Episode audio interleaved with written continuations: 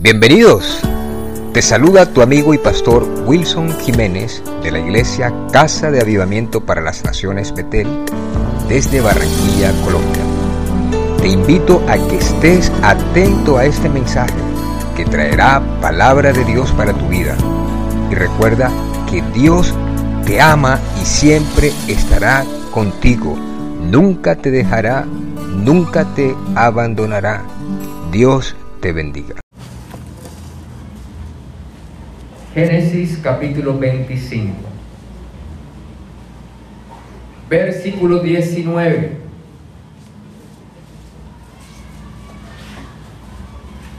Cuando lo tengan me dicen amén, amén, amén, amén, amén. Vamos a leerlo en el nombre del Padre, del Hijo y del Espíritu Santo. Estos son los descendientes de Isaac hijo de Abraham, Abraham engendró a Isaac.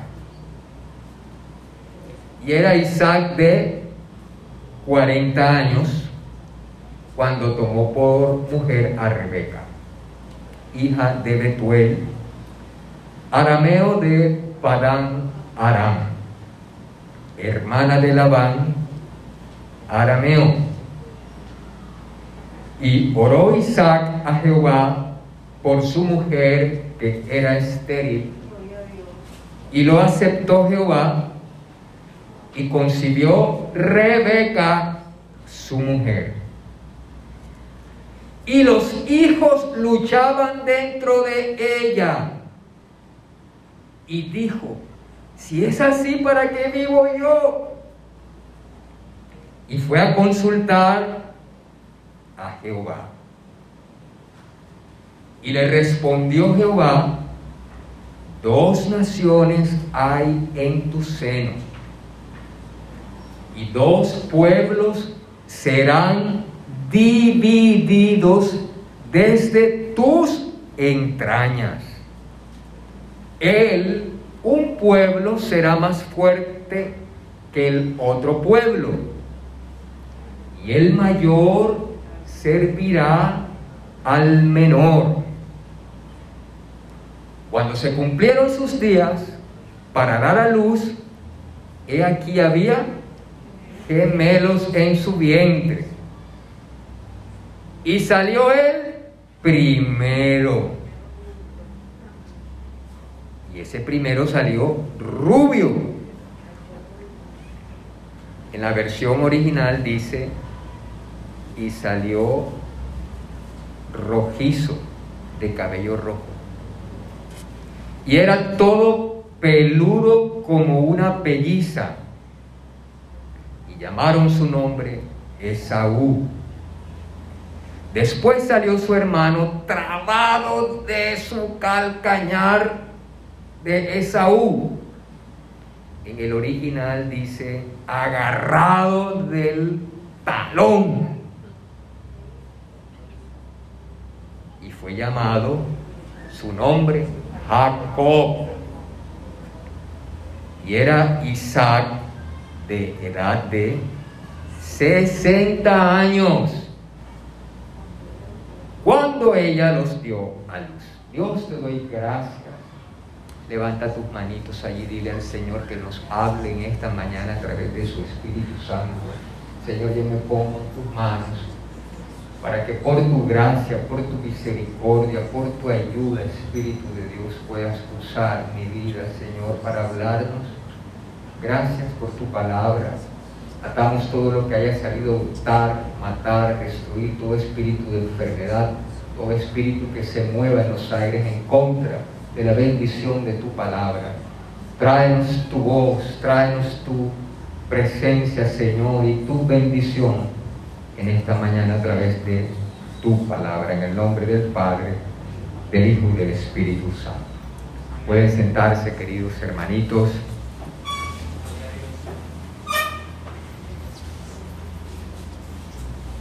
Hemos visto en estos domingos, mi esposa estuvo hablando del tema de las maldiciones generacionales de las iniquidades Y eso ha sido bien tremendo. Hemos escuchado de algunos de ustedes situaciones fuertes, pero que Dios a través de su palabra nos enseña cómo debemos nosotros de actuar. Pero hoy voy a hablar sobre el poder de la bendición el poder de la bendición. La bendición tiene un poder, porque la bendición viene de Jehová. El diablo no bendice, el diablo maldice, el diablo roba, destruye y mata. Pero Jesucristo vino a darnos vida y vida en abundancia. Solamente la bendición viene de Dios. Dice la Biblia, toda buena dádiva y todo don perfecto procede del Padre de las luces. Entonces el que bendice es Jehová Dios de los ejércitos, Jesucristo y su glorioso Espíritu Santo. Empieza ese versículo 19 a mostrarnos una generación del pueblo de Dios, de los hijos del Señor. Y empieza Dios a decir que estos son los descendientes de Isaac, hijo de Abraham. Abraham engendró a Isaac. Dios había tomado a Abraham y le había dicho, vete de tu casa Vete de donde tu papá, vete de donde tu mamá, a la tierra que yo te voy a mostrar, porque yo te voy a bendecir. Eso está en Génesis 12, del 1 al 3. Y le dice, y haré de ti una nación grande y te bendeciré Dios es así.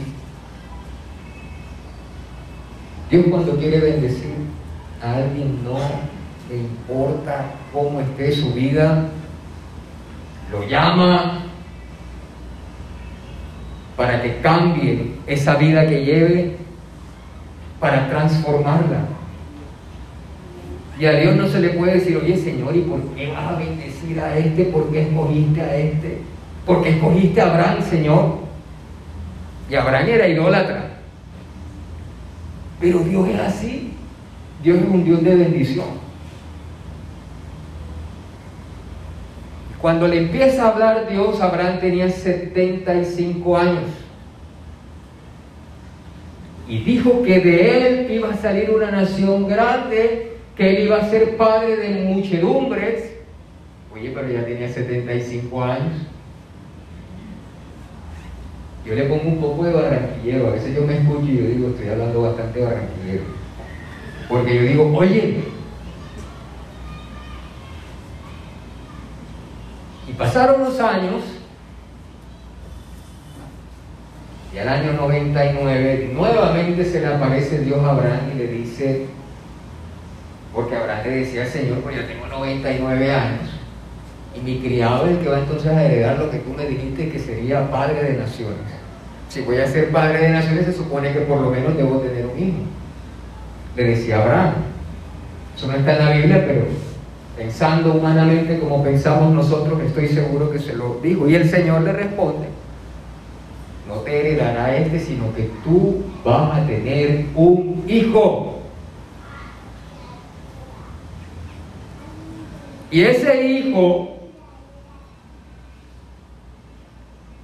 Dios le dice que lo tendría que llamar como Isaac.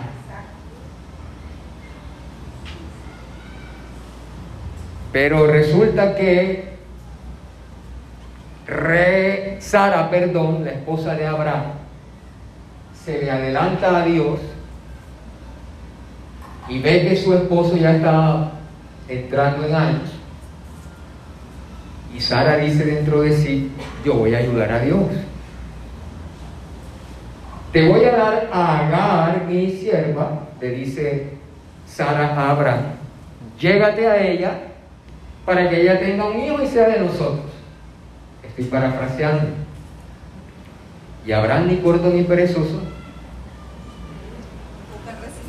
con poca resistencia. Y esas mujeres son bonitas. Todas las mujeres de por allá son muy hermosas. Entonces Abraham tenía setenta y tantos años. Se llega a Agar y nace Ismael.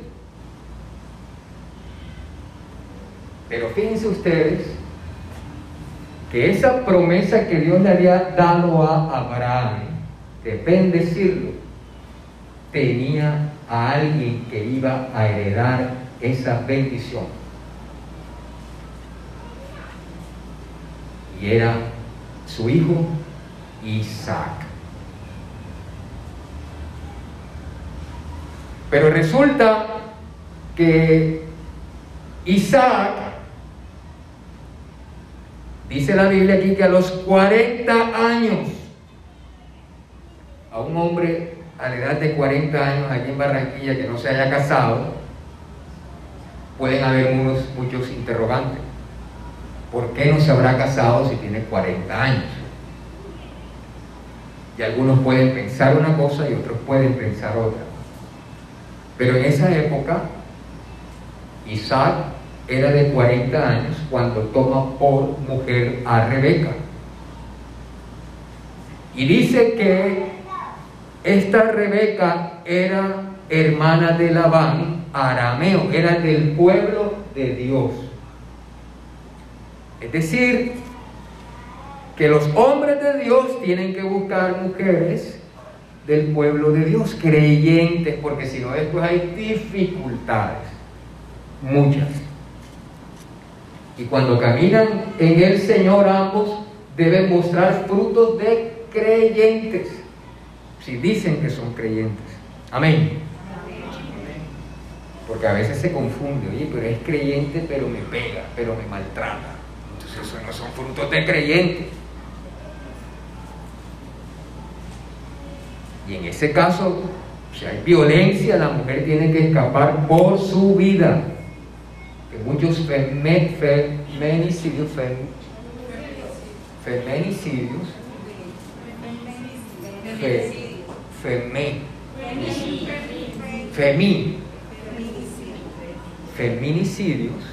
ocurren precisamente por eso.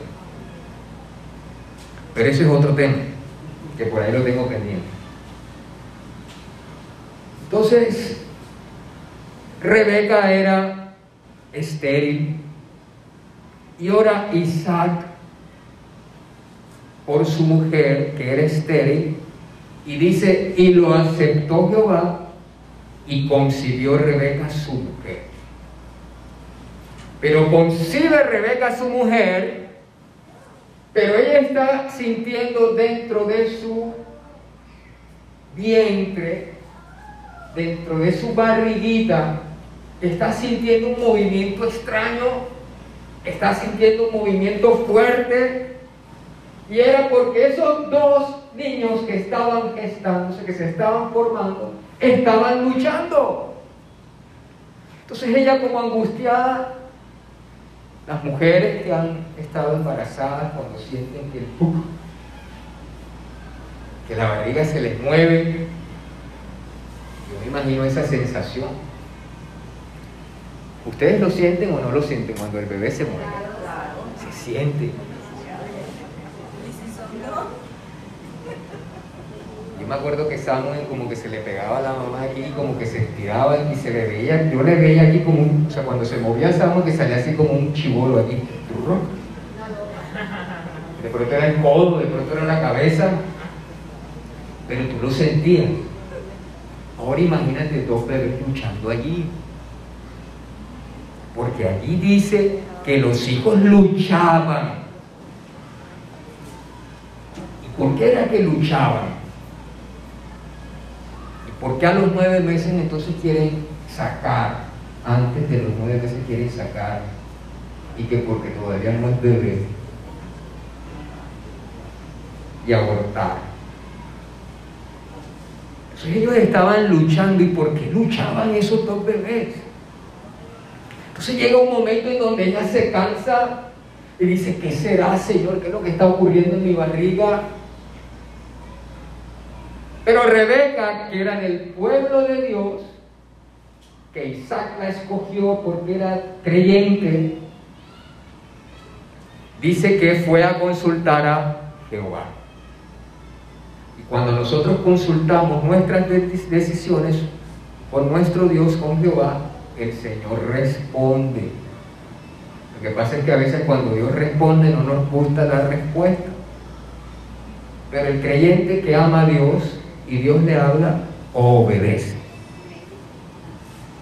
Y le respondió Jehová, dos naciones hay en tu seno. Dos naciones hay en tu seno.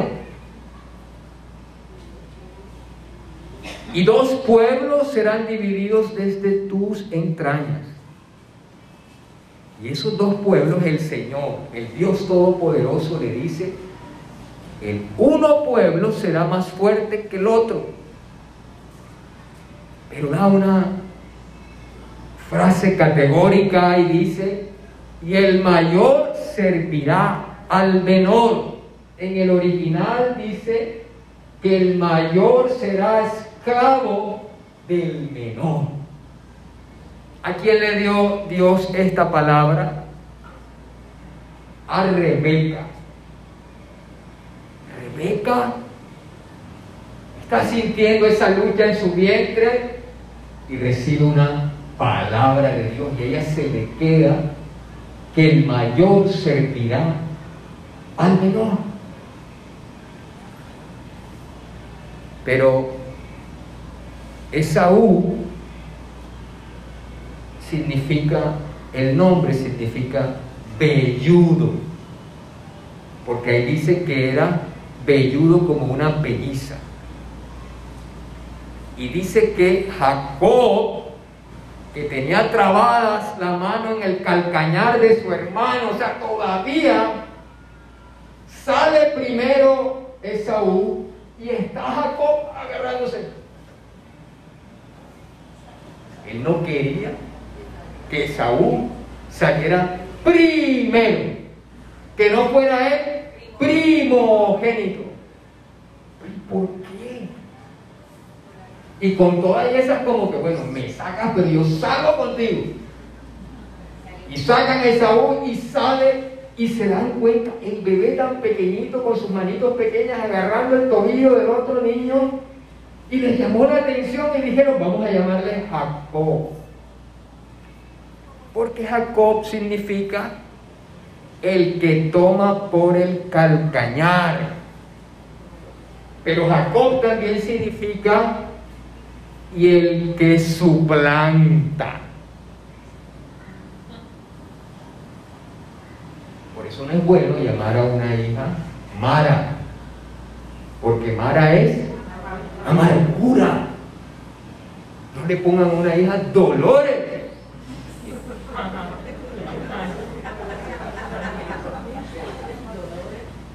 Había una novela que se llamaba Lola Calamidad. Imagínense.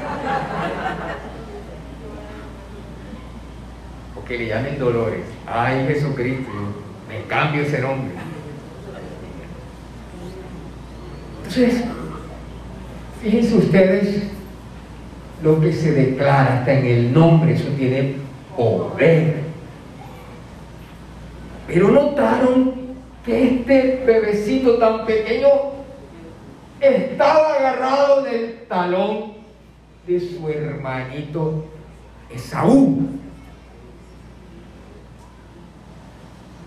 Quiero hacerme entender que Dios me ayuda.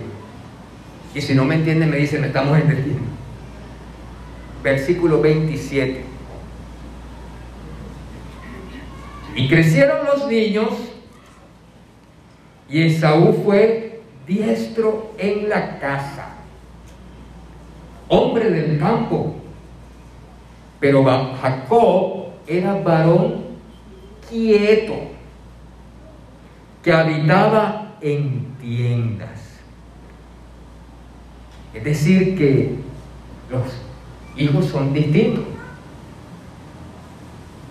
Mi hermano Julio es distinto a mí. Mi hermana Rosiris es distinta a mi hermana Yani, a mi hermana Daisy. Y ustedes que tienen varios hijos, se dan cuenta que cada uno es distinto. Entonces a Saúl le gustaba el, los deportes y salía a cazar. Pero Jacob se quedaba ahí en casa.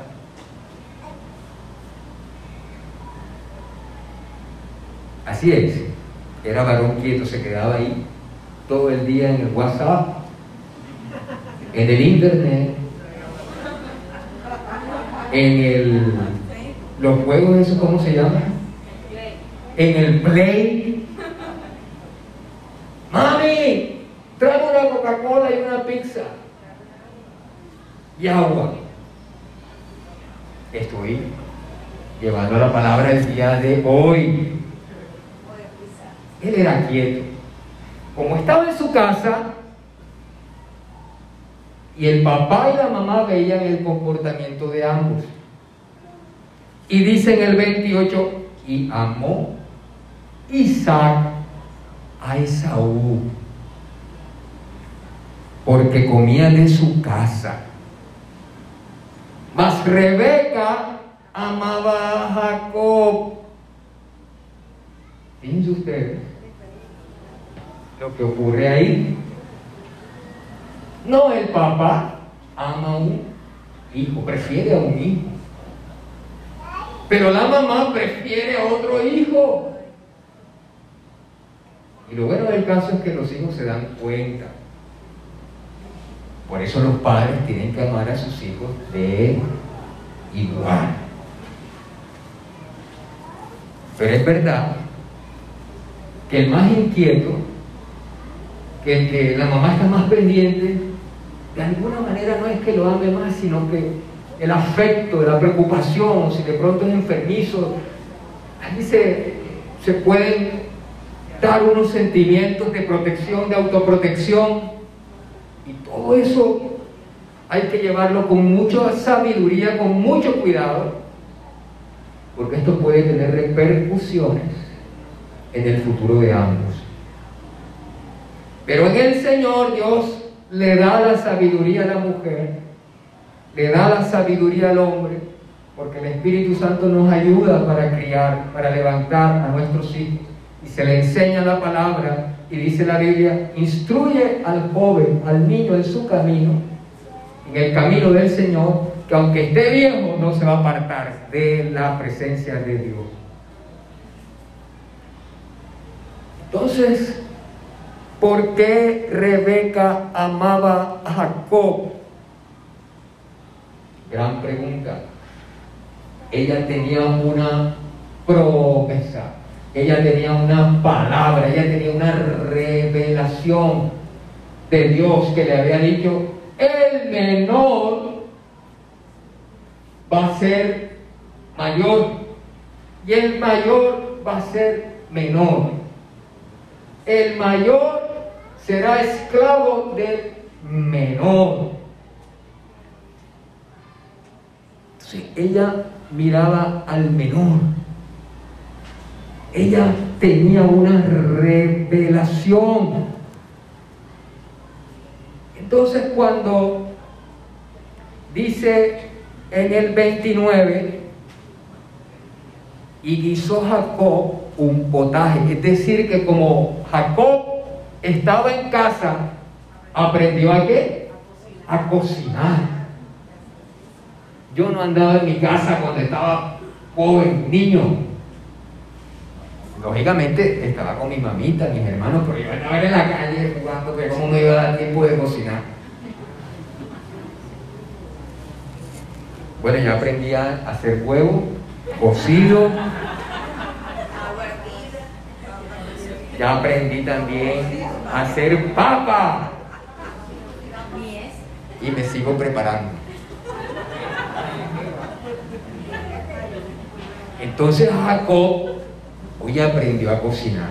Chévere lo que cocina. A mí no me gusta mucho, pero me gusta comer, pero chévere lo que cocina. Entonces Jacob preparaba un potaje, un guiso, y eso, solía rico, como cuando hacen la carne y le echan eh, tomatico, cebollita, yo no sé qué es lo que le echan otras cosas ahí, salsa, y eso huele delicioso. Entonces, fíjense ustedes, fíjense esto tan importante.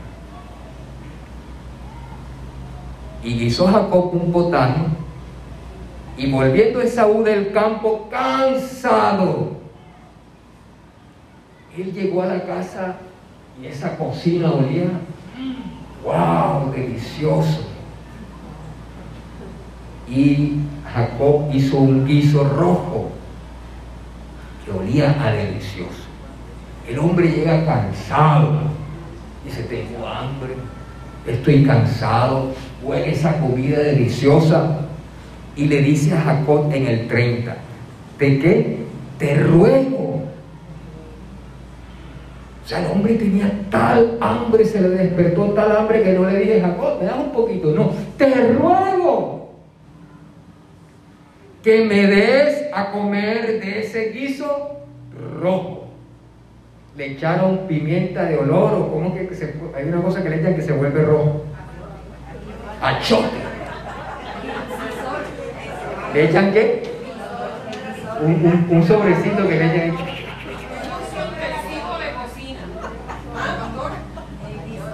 Le echan qué? Un cosito rojo que le echan. ¿Cómo? Guisol. Porque era rojo. Ojo que era rojo. Era rojo. Entonces él ve ese huele rico y beso rojo. Y le dice, te ruego que me deja comer de ese guiso rojo, ese rojo, rojo, rojo. Salsa de tomate. Pues estoy muy cansado. Pero saben, fíjense ustedes lo que ocurrió ahí. Fue transformado su nombre. ¿Y por qué fue transformado su nombre? Y se le llamó Edom. ¿Qué significa Edom? Rojo. Y eso que estaba ocurriendo allí aparentemente era algo sin importancia entre dos hermanitos. Pero el Dios que había prometido a Abraham que sería padre de multitudes, que lo iba a bendecir, que a través de su hijo Isaac iba a confirmar esa bendición, que también iba a bendecir a Isaac. Nada más y nada menos, esos dos jóvenes especialmente Jacob, tenía una carga de cumplimiento de esa promesa de esas generaciones. Entonces no era cualquier cosa lo que estaba en disputa. Y la mamá de seguro que le había dicho a Jacob, hijo, tú tienes una bendición asegurada de parte de Dios. Dios me habló y me dijo que te iba a bendecir que tu hermano, que la nación que representaba a tu hermano te iba a servir. Jacob se llenó también de las ganas de recibir esa bendición de Dios, porque el que lo habló fue Dios. Cuando Dios habla, puede haber una lucha entre Jacob y Esaú. En nuestro interior puede haber un Jacob o puede haber un Esaú. ¿Hago lo que Dios me está diciendo o no? ¿Hago lo que Dios me ha hablado, sí o no? Ahí está la diferencia entre los creyentes que son como Jacob y los creyentes que son como Esaú. que pelean la bendición de Dios. Porque la bendición de Dios tiene poder. para transformar, como dice la misma palabra, para bendecir. Y entonces, estoy muy cansado, llamó su nombre Edom. Y Jacob respondió, véndeme en este día tu primogenitura. Allí quedó plasmada la intención del bebé cuando estaba pequeño, porque eso lo estaba haciendo el Espíritu de Dios. Porque sabía que Esaú iba a menospreciar la bendición, iba a menospreciar la promesa, iba a menospreciar el llamado, iba a menospreciar lo que Dios le estaba diciendo que hiciera. Entonces dijo Esaú, he aquí yo me voy a morir. ¿Para qué pues me servirá la primogenitura? Ay Dios. Primogenitura. ¿Para qué me servirá la primogenitura?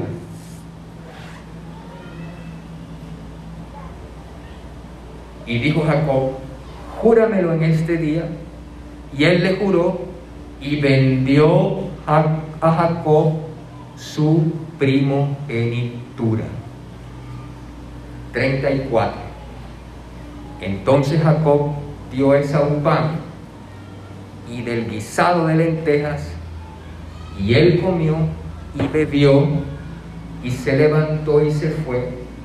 Así menospreció Esaú la primogenitura. El guiso rojo tenía unas lentejas, o sea que eso tenía que saber deliciosísimo.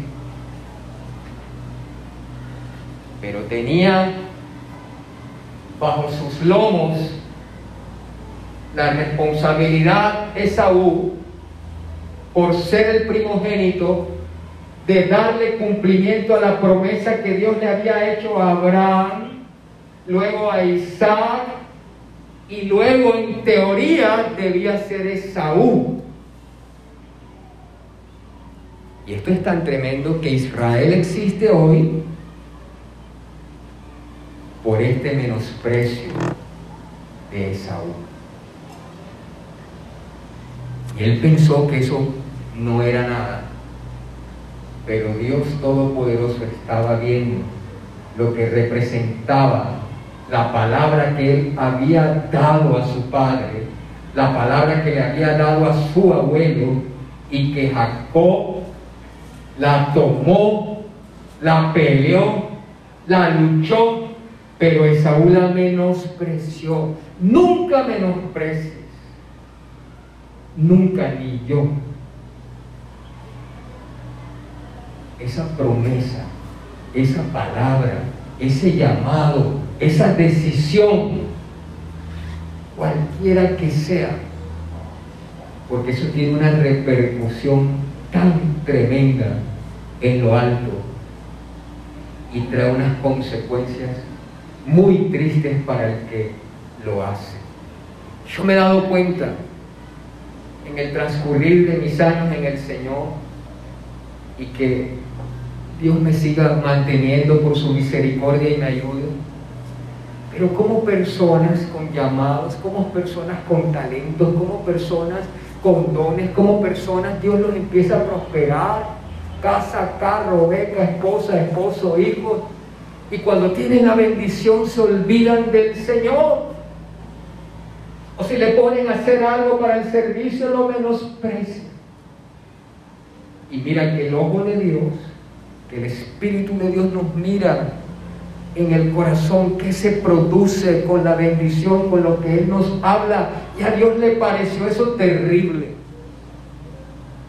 Y el Espíritu Santo dejó sentado ahí en el versículo 34, así menospreció Esaú la primogenitura. Pero ¿qué significaba la primogenitura?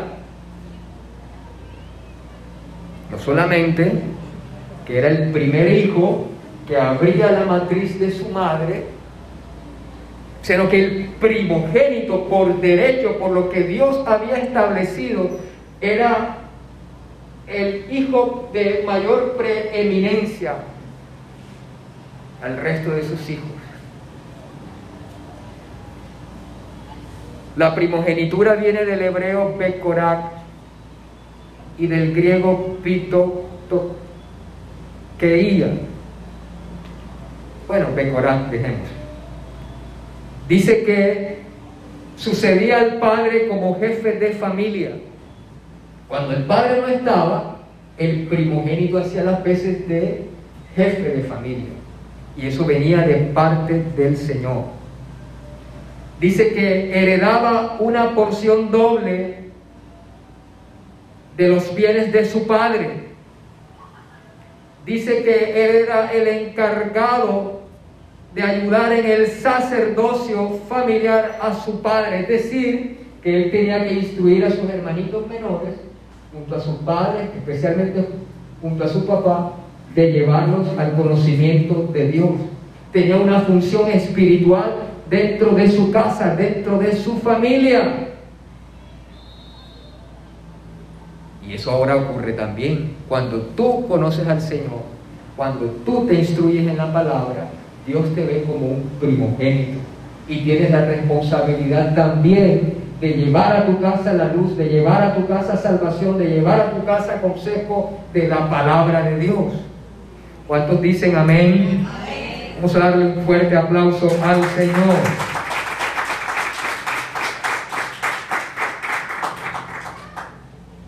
Pero también dice que esa primogenitura le daba derecho de sucesión al trono.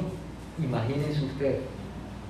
David era rey y David tenía muchas mujeres, pero Salomón sucede a David en el trono. Pero a pesar de que David tenía varias mujeres, había una esposa especial. Y cuando Esaú fue primero, pero Jacob recibió la bendición. Cuando Jacob empieza a tener sus hijos, el primogénito fue Rubén, pero Rubén falló y la primogenitura pasó a José. Quiere decir que ese derecho, por falta del primogénito, caía sobre el otro hermano que venía en la línea de la promesa de Dios. No sé si me estoy haciendo entender. Eso aparentemente para, para Esaú fue insignificante, pero Dios vio que lo menospreció. Eso es como cuando alguien te dice, toma este juguito de guayaba. Y entonces dice, no, ahora no, Entonces dice, ah, pero no me, no, no me menospreciaste a mí, sino al jugo. Así es que dice. la persona se molesta y hay, personas o los indios en algunas culturas que te invitaron a comer un mate de, queso y entonces a mí no me cae bien el queso, entonces si no te lo comes entonces se molestan porque sienten que lo menospreciaste. Oye, al Señor no le gustó que Saúl le haya menospreciado. Y puede ser algo bien pequeñito. Dice la Biblia que el que le da un vasito de agua fría a alguien que le sirva al Señor tiene la bendición de Dios. Que el que abre la puerta tiene la bendición de Dios. De pronto alguien te pone a decir, ay hermano, mire para qué. Le dé este vasito de agua al hermano Daniel, que está allí sudado, cantando. Y dice, ay, que lo ve, lo busque. Pero resulta que eso Dios lo está viendo porque Él está sirviendo a Dios. ¿Me estoy haciendo entender? A Dios no le gustó. Y en Hebreos 12, 16, Hebreos 12, 16 dice, no sea que haya algún fornicario o profano como Esaú, que por una sola comida vendió su primogenitura. Porque ya sabéis que aún después, deseando heredar la bendición, fue desechado y no hubo oportunidad para el arrepentimiento, aunque la procuró con lágrimas.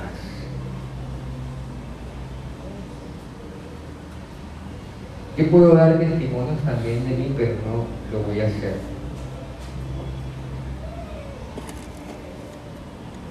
Pero cada uno de ustedes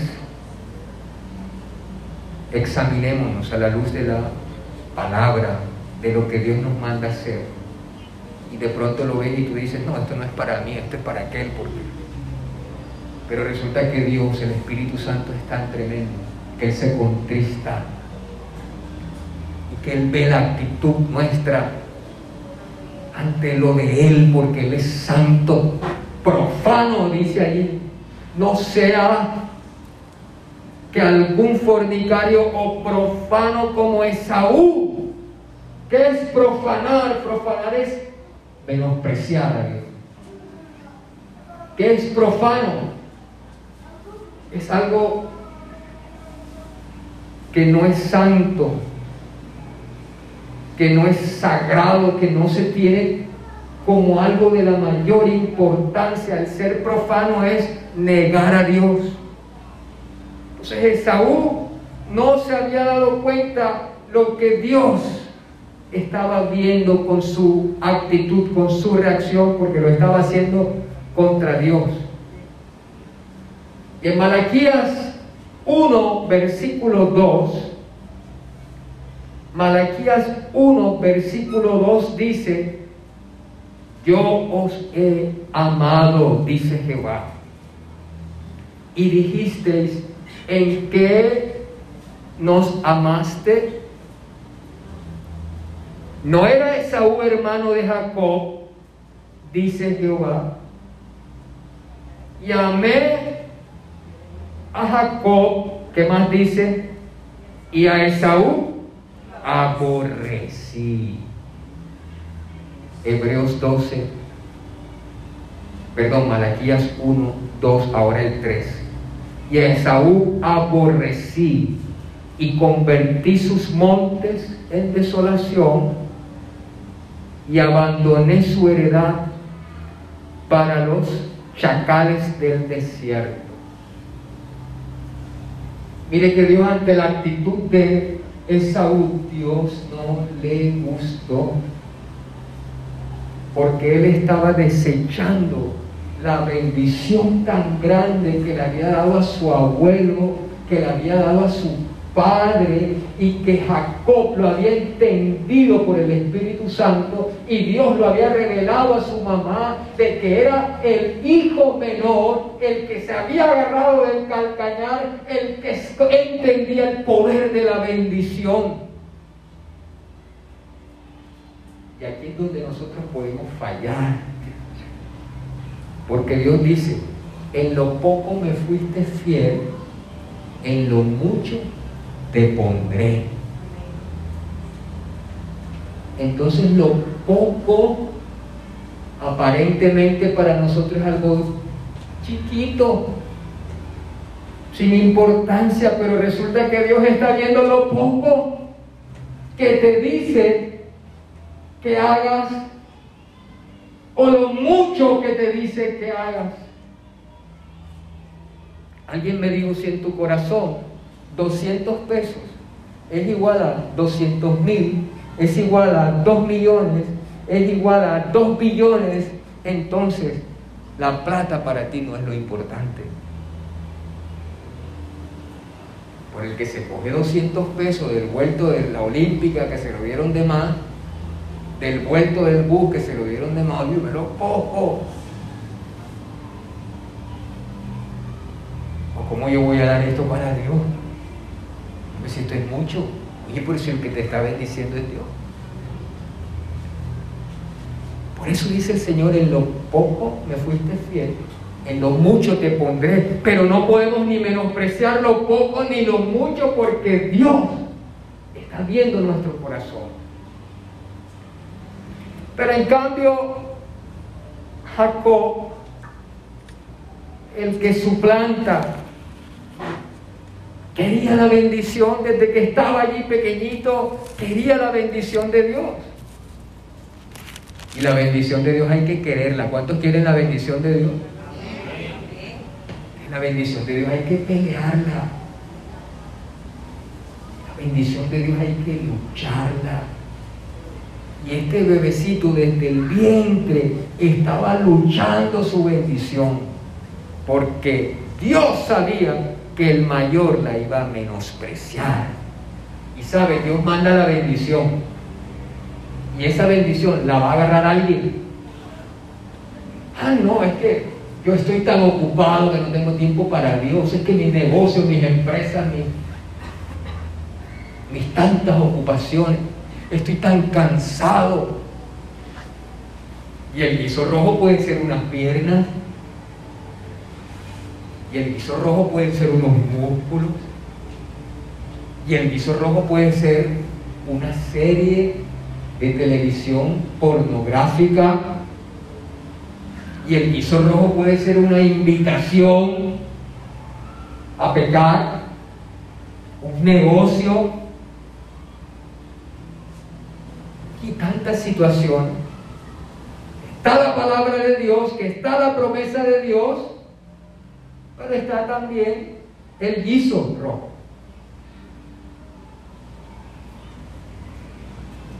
A mí me llama mucho la atención que yo me he dado cuenta, en algunos hogares hay fraudes. Y la palabra dice, no entrará mi congregación el que hace fraude. Y entonces la empresa eléctrica de aquí es normal, las casas grandes tienen tres garajes, cuatro carros, tienen aire acondicionado central y tienen un tremendo fraude. Pero me he dado cuenta que algunos creyentes también lo tienen. Y ese es un guiso rojo. Vamos a ponerle el imán al medidor. Vamos aquí miti miti. Esta doble contabilidad mete esta factura allí, eleva aquí para que justificar. Entonces Dios está tan pendiente de que nosotros menospreciamos su palabra, menospreciamos su promesa, menospreciamos su llamado. Dios está pendiente y eso trasciende. Abraham le creyó a Dios la promesa cuando estaba viejito anciano, perdón, Isaac nace a los 100 años, su esposa Sara era estéril y él entendió, si este Dios todopoderoso que me mostró las estrellas, que me dijo que iba a ser padre de muchedumbre, claro que le voy a creer esa promesa. Después vino Isaac, también ve que el padre lo iba a sacrificar a Dios y Dios envía ahí un, un animalito para que lo sacrificara Isaac también estaba viendo, él entendió que tenía que pelear la bendición. Pero faltaba Jacob que agarrara la bendición. Si Dios da una palabra, veo en el Espíritu que Dios, a través del don de ciencia, Dios está quitando un tumor. Dios está quitando una masa y tú tienes la masa y tú dices, yo agarro esa palabra en fe. Y esa masa se va. Amén. Amén. Eso ocurrió aquí. No está ahí, no la veo, pero eso ocurrió aquí. Allá está afuera. Está con, sí, yo, yo sé por qué está lo que voy es que cuando viene el Espíritu Santo y empieza a moverse y empieza a Dios dar palabra, tú tienes dos opciones. Actuar como Esaú o actuar como Jacob. Pero Jacob la pilló. Jacob entendió, yo quiero la bendición, yo quiero la bendición, yo quiero la bendición de Dios. ¿Cuántos quieren la bendición de Dios? Agarra la bendición de Dios. Pelea la bendición de Dios. 27, Génesis 27. Aconteció que cuando Isaac envejeció y sus ojos se oscurecieron, quedando sin vista, llamó a Esaú su hijo mayor. Y le dijo, hijo mío.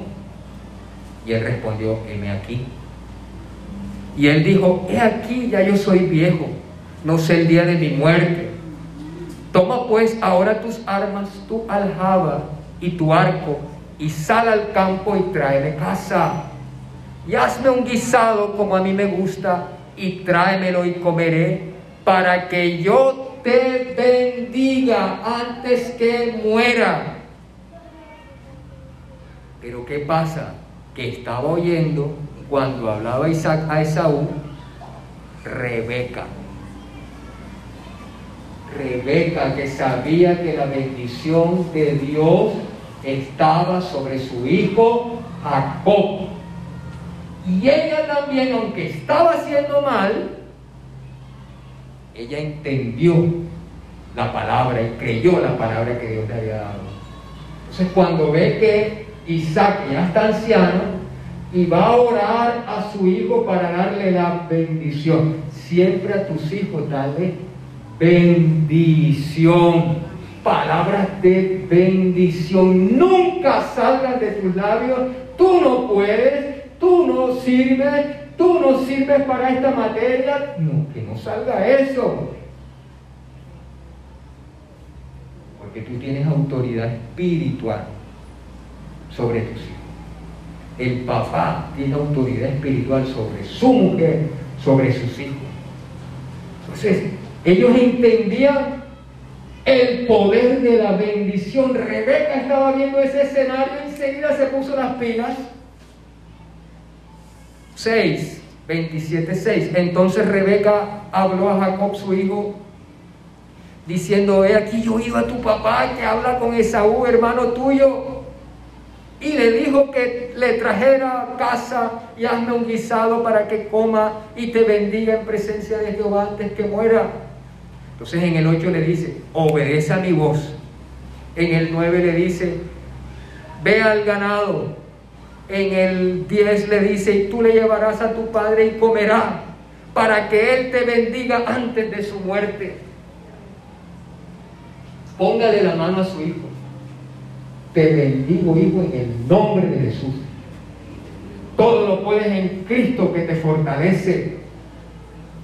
No hay problema, no hay enfermedad, no hay situación que no puedas tú vencer con Cristo porque el Espíritu Santo utiliza esas palabras tuyas y se convierte en un acto sobrenatural poderoso y Dios transforma la maldición, la enfermedad, la escasez, todo. Dios lo transforma en bendición porque tú estás bendiciendo. El poder de la bendición. Rebeca entendía el poder que hay en la bendición del Padre, pero Jacob también Rebeca le dice, ven, ven, prepárate un, un guisado. Y, entonces Jacob le dice, mamá, pero si yo soy lampiño. Entonces Rebeca le dice, coge unas cosas de, de cabra, pelo y se los pone aquí. Eso fue engaño. Acuérdense que Jacob también se llamaba el qué? Su planta. Si me estoy haciendo entender, está muy largo el mensaje. Sí, ya está largo el mensaje, pero ya vamos a ir.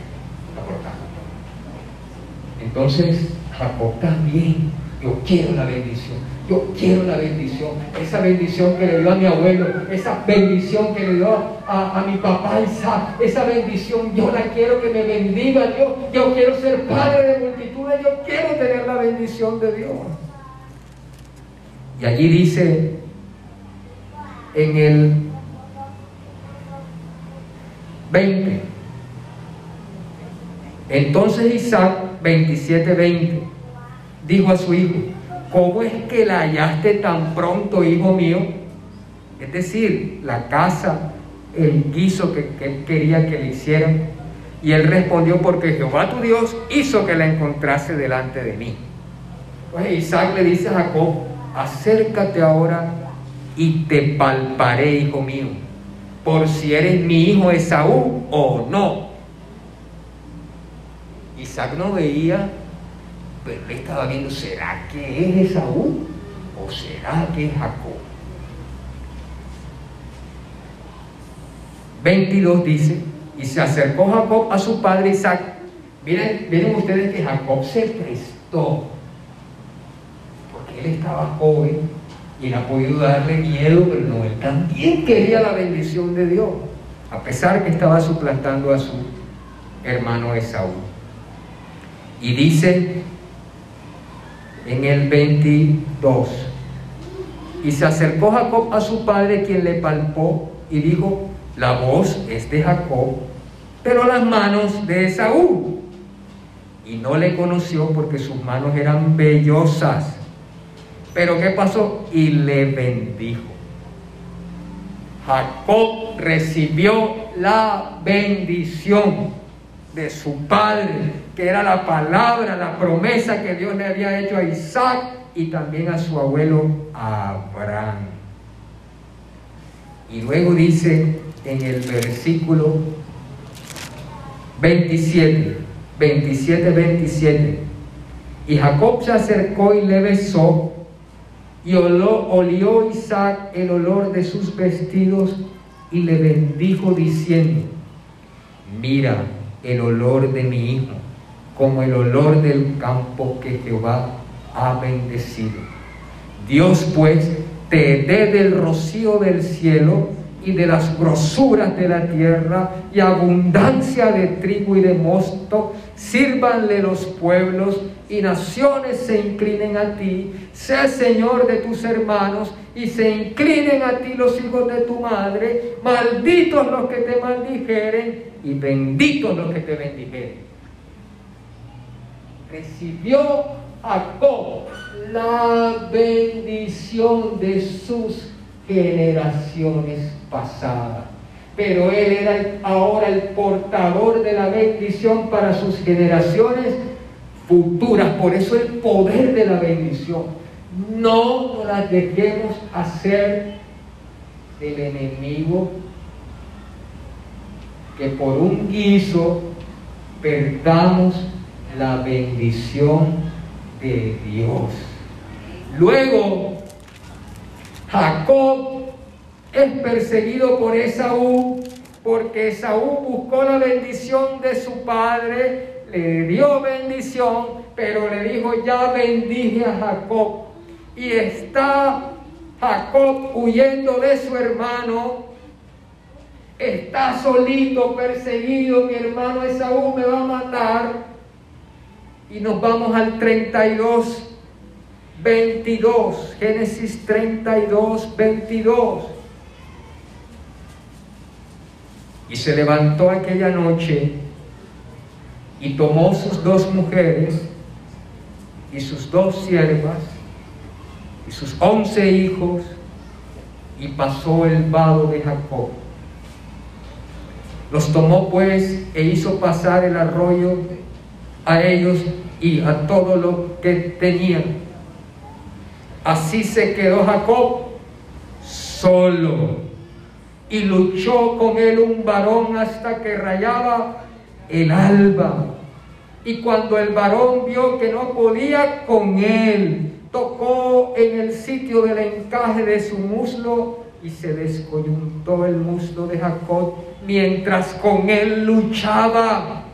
Y dijo, déjame porque raya el alba. Y Jacob le respondió, no te dejaré si no me bendices. No te dejaré si no me bendices. Y el varón le dijo, ¿cuál es tu nombre? Y él respondió, Jacob. Y el varón le dijo, no se dirá más tu nombre Jacob, sino Israel, porque has luchado con Dios y con los hombres y has vencido. Entonces Jacob le preguntó y dijo, declárame ahora tu nombre. Y el varón respondió, ¿por qué me preguntas por mi nombre? Y lo bendijo allí. Israel se llama Israel porque hubo un hombre que entendía el poder de la bendición de Dios, que no menospreció nunca lo que Dios le hablaba, lo que Dios le decía, lo que Dios le decía a su papá, le decía a su abuelo.